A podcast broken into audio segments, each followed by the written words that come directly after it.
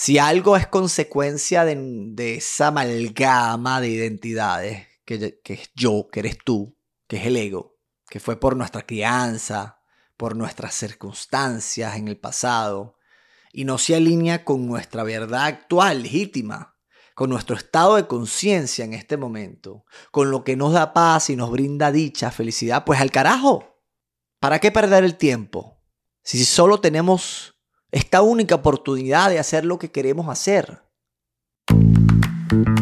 Acompáñame en este camino de autoconocimiento, despertar y bienestar.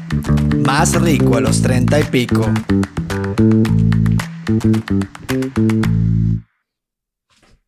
Propositum significa poner algo hacia adelante o algo hacia el futuro, una meta, algo que nos proponemos hacer. Una pasión es un sentir muy fuerte por algo que deseamos o un sufrimiento por una causa, de ahí la pasión de Cristo. Lo que deseamos no es necesariamente lo que estamos dispuestos a hacer. Cuando nos proponemos un proyecto, este requiere primero de despejar todo el ruido y concentrarnos en hacer molécula de eso que nos gusta con eso para lo que somos buenos. De ahí en adelante hace falta una estrategia, trabajo y constancia, optimismo y un plan premeditado de pequeñas tareas que produzcan pequeñas victorias, que a su vez sirvan de combustible para avanzar por el camino que hemos escogido. Hola, hola, mi nombre es Daniel Meijar. Gracias por acompañarme una vez más. Hoy hablaremos de eso que a veces nos proponemos hacer y lo haremos en los siguientes términos. Es mi vida, por tanto es mi realidad y de ahí pues es mi propósito. En el capítulo anterior hablamos del balance entre nuestro bienestar en el presente y todas esas metas, ¿no? Y los retos que implica balancear ambas. Hoy quiero hablarles de cómo y por qué formamos un propósito. Y yo precisamente he estado en eso y por eso estoy aquí hoy, de cierta forma transformándome hacia una persona nueva para que ese propósito que me he planteado se lleve a cabo, ¿no? Y lo importante no es lo que hacemos, sino por qué lo hacemos. Para la mayoría de nosotros, nuestro pasado controla nuestra pasión y esta nos conduce a caminos imprevistos, muchas veces predeterminados por accidentes y por nuestro entorno, por la familia, la cultura, la sociedad. Desde niño he sentido interés real por la música, por la filosofía, por el liderazgo, por, por tener una familia tradicional y funcional, por las ventas y los negocios, por la libertad financiera y bueno, en este momento por la espiritualidad, el autoconocimiento, la identidad real del ser, por el yoga, la escritura, la creación de contenido sobre todos estos temas, ¿no? Pero hasta ahora he tenido resultados y éxitos en más bien en los estudios académicos, en la administración, en el manejo de operaciones de manufactura, en el planeamiento de una producción, de manufactura también, las negociaciones para hacer compras de materia prima, la transportación y la logística, el desarrollo incluso de los recursos humanos, ¿no? Y bueno, a mi lado tengo a un novio espectacular. Ahora, ¿cuáles son esas cosas que estamos buscando balancear? ¿Para satisfacer a quién? Es a la sociedad, es a un familiar, es a esa vocecita que constantemente nos está hablando de todos esos aspectos de nuestra identidad que queremos, con los cuales queremos sentirnos coherentes. Hemos hablado de muchas de esas capas de la identidad, pueden encontrarla en los episodios anteriores. ¿Qué circunstancias nos llevaron a hacer quizás una vida que no nos hemos planteado? Todos conocemos una persona que estudió ingeniería y hoy está, no sé, manejando un negocio de venta de muñecos para niños, por decir algo. O que son arquitectos y hoy están haciendo, trabajando con plantas y haciendo paisajismos o que están trabajando en marketing, pero su pasión real era el deporte. ¿Qué temores no nos han permitido avanzar en lo que realmente nos apasiona? ¿Fue todo eso que llegamos a obtener parte de nuestro propio plan o fue de nuevo una, un ciclo de causas y efectos que de repente nos hicieron preguntarnos, bueno, ¿y cómo llegué aquí? De nuevo, todos tenemos montones de amigos y conocidos que están haciendo algo totalmente distinto a lo que querían hacer. Y yo ahorita tengo una queridísima mentora y coach que además es psicóloga, Frangela Alvarado. Y ella como que colocó más presente en mi mente ese hermoso concepto que ella llama diseño de vida. Y yo el otro día estaba acostadito en mi cama, tratando de dormirme, pero más bien estaba así como meditando, tenía como todavía más energía de la necesaria para dormirme, ¿no? Y de comencé a decir, bueno, siento como una energía de conectar con mi por qué. Déjame buscar un cuaderno antes de empezarlo a, a soltar, ¿no? Ahí empecé como a escribir sobre este tema de plantearnos un propósito y de que ese propósito necesite un porqué. Sin embargo, en el mundo del autoconocimiento profundo, te vas encontrando con un proceso de comprensión tal de nuestra personalidad, de todas esas capas de cosas con las cuales nos hemos identificado y que hemos ido recorriendo en el camino, de nuestros aciertos, de nuestros errores, de nuestros traumas, de nuestros limitantes, de nuestra zona de confort. Pero fundamentalmente el autoconocimiento que es hasta cierto punto o en gran medida espiritual, te lleva a un gran despertar, ¿no? A conocer lo que somos real y fundamentalmente. Y yo he dicho, pueden quizás investigarlo más, definitivamente la mejor forma es bajo tu propia experiencia, que eso que somos no es otra cosa que darnos cuenta que toda esta vida, toda esta historieta que llevamos en nuestra mente sobre nuestro pasado, sobre todas nuestras aspiraciones acerca del futuro, sobre toda esa sensación permanente de ser individuos separados, solitarios, aislados del resto de las cosas y de las personas, del resto de la energía que se mueve en este planeta y en ese universo, todo esto es una gran ficción. Es como una película magistral, un sueño de esa fuente de la creación, de ese Dios verdadero que no tiene forma, que no tiene imagen. Y al darnos cuenta que somos parte de ese gran sueño y que nuestro origen presente proviene de un sueño, comprendemos que todo es perfecto que todo está en perfecto balance, que todo está realmente en paz, que no hay nada que hacer, nada que crear, que todo es literalmente una obra magistral que se va transformando y se va adaptando en el presente, pero que al final no necesita nada, todo está bien. Incluso si no llegamos a ese punto tan trascendental, el autoconocimiento nos da una sensación suficiente de paz y de bienestar que nos activa la misma conclusión, que nos permite aceptar radicalmente el momento que vivimos y decirnos todo está bien. Entonces, ahí surge la pregunta, ¿para qué un propósito? ¿Cuál es el sentido del propósito? Y en esa noche donde comencé a escribir, reflexionar escribiendo, estando solo y lleno de, de una energía que me invitaba a ir conectando los puntos de este dilema, de esa paradoja, ese misterio, escribí lo siguiente. Primero lo titulé Diseño de vida. Y al definir el diseño de vida, escribí que es la capacidad de crear mi propia realidad, lo que yo quiero ver, lo que yo quiero escuchar, lo que yo quiero sentir lo que yo quiero tener, lo que yo quiero hacer. ¿Y cuál es la premisa de esta definición? Que todo existe por medio de mi existencia, por medio de tu existencia. Si mi experiencia o si tu experiencia no existiera, si estuvieras muerto, pues, pues nada existe para ti.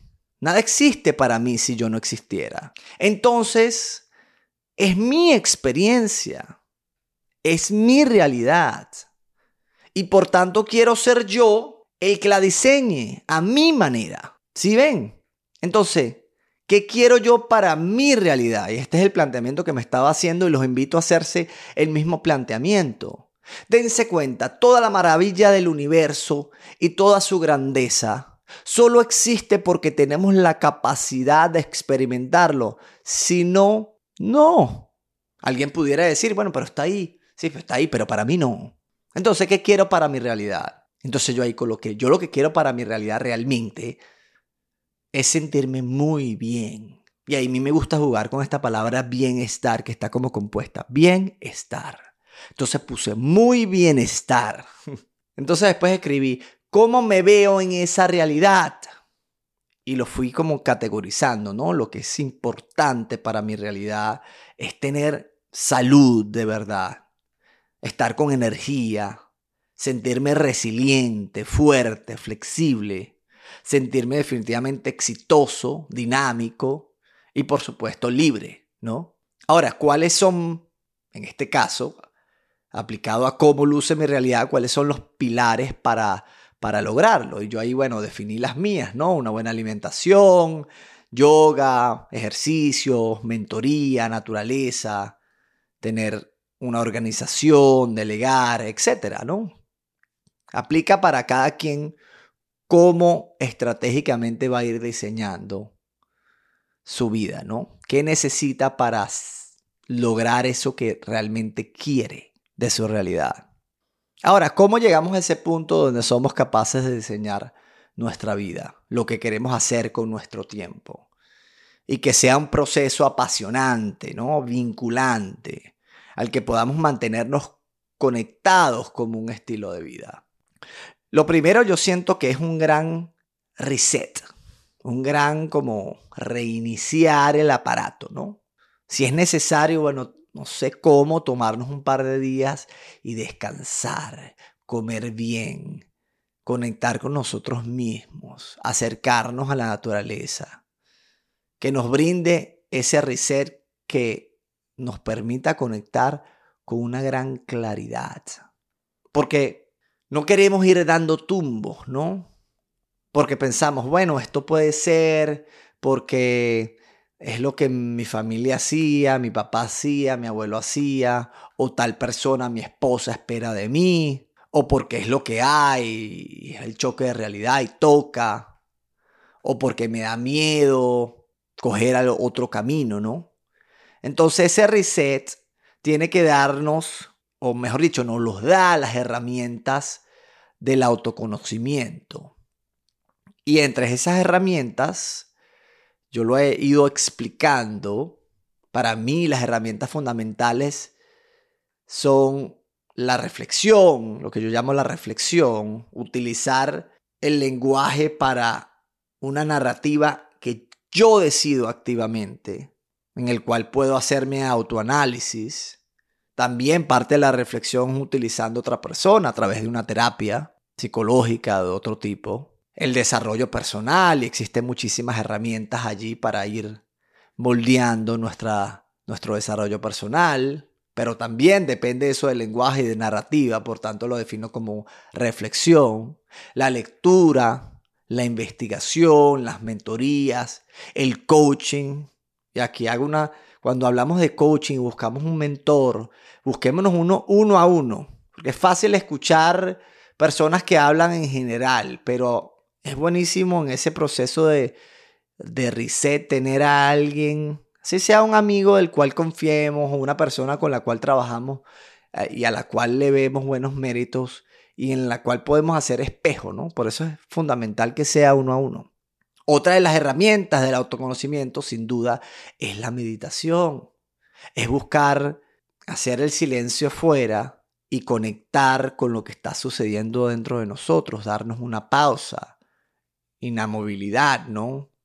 Quedarnos quieticos, que el mundo va rápido. En ese proceso de reset necesitamos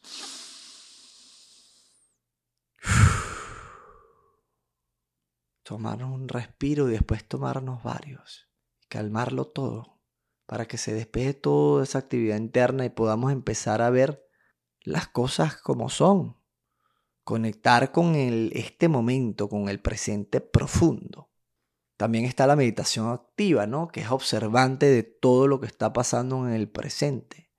O que involucra inducir ciertos pensamientos, como una especie de autohipnosis, ¿no? Entonces la meditación es fundamental porque nos permite conectar con nuestra energía vital y bajarle las frecuencias a lo que yo definido como el loco de la azotea, ¿no? Otra de las herramientas que he compartido es la contemplación natural, ir a la naturaleza, ir a una playa, conectar con la naturaleza que nos recuerda lo que fuimos prácticamente durante toda la historia de la humanidad y es tan majestuosa que no tiene comparación a nada de lo que nosotros pretendemos crear.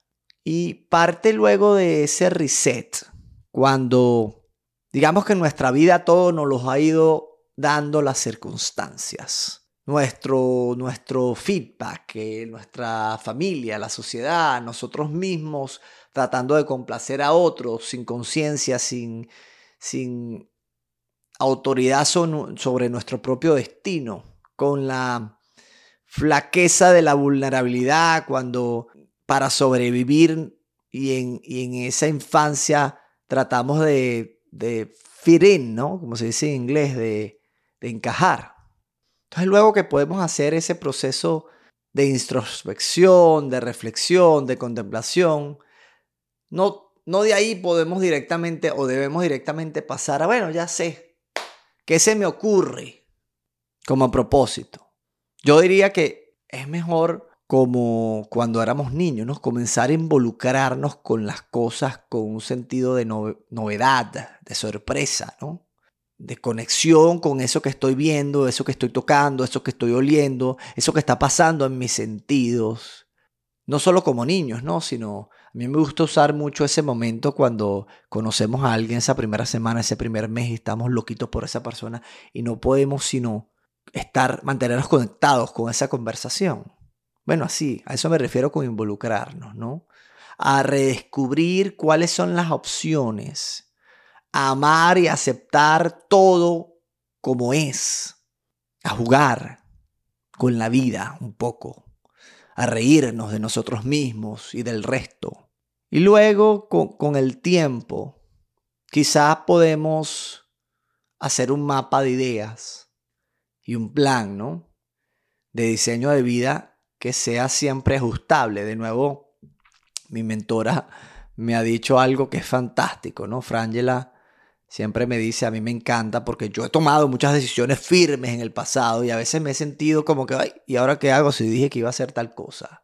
Pero sabiendo que no estaba claro de, de lo que me estaba llevando a tomar esas decisiones, me gusta esa frase de que no podemos ser esclavos de nuestras decisiones.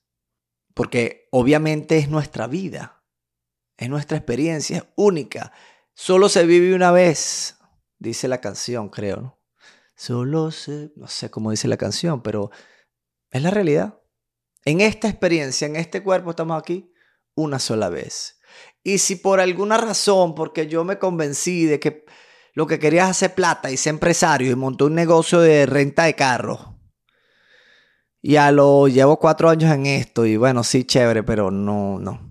No se me da, no es lo que, no es lo que es y me genera todo este tipo de, de conflictos internos y, realmente ahora lo que quiero es ser, qué sé yo, bailarín. Porque eso es lo que me da disfrute, eso es lo que me hace sentirme entregado, apasionado, involucrado. Y entonces ahí puedo hacer un mapa de ideas, un diseño y voy a decir, voy a practicar todos los días cómo levantar mi tobillo, cómo, cómo, cómo afianzar mis piernas, cómo moverme con mayor proeza y ser pole dancer. Ahora veo unos tipos por ahí que uno dice, wow, creíble con lo que hacen con algo tan estigmatizado como bailar en un tubo, Hacen arte, verdaderamente, con el pole, dancing. Eso de bailar en un, en un, como un tubo metálico. Una belleza. Entonces, para no desviarme, si algo es consecuencia de, esa amalgama de identidades, que, que es yo, que eres tú, que es el ego, que fue por nuestra crianza, por nuestras circunstancias en el pasado, y no se alinea con nuestra verdad actual, legítima, con nuestro estado de conciencia en este momento, con lo que nos da paz y nos brinda dicha, felicidad, pues al carajo. ¿Para qué perder el tiempo? Si solo tenemos esta única oportunidad de hacer lo que queremos hacer. Y por cierto, podemos quedarnos en esto que yo he llamado el involucramiento absoluto con la vida. Disfrutar absolutamente todo el ciclo de la vida como es. O también podemos diseñarlo a nuestro modo, un propósito, marcarnos un sendero concreto, un camino concreto. Ambas tienen mérito. O más que mérito, ambas son una posibilidad. Porque al final vinimos realmente a estar muy bien, a ser felices con lo que hay.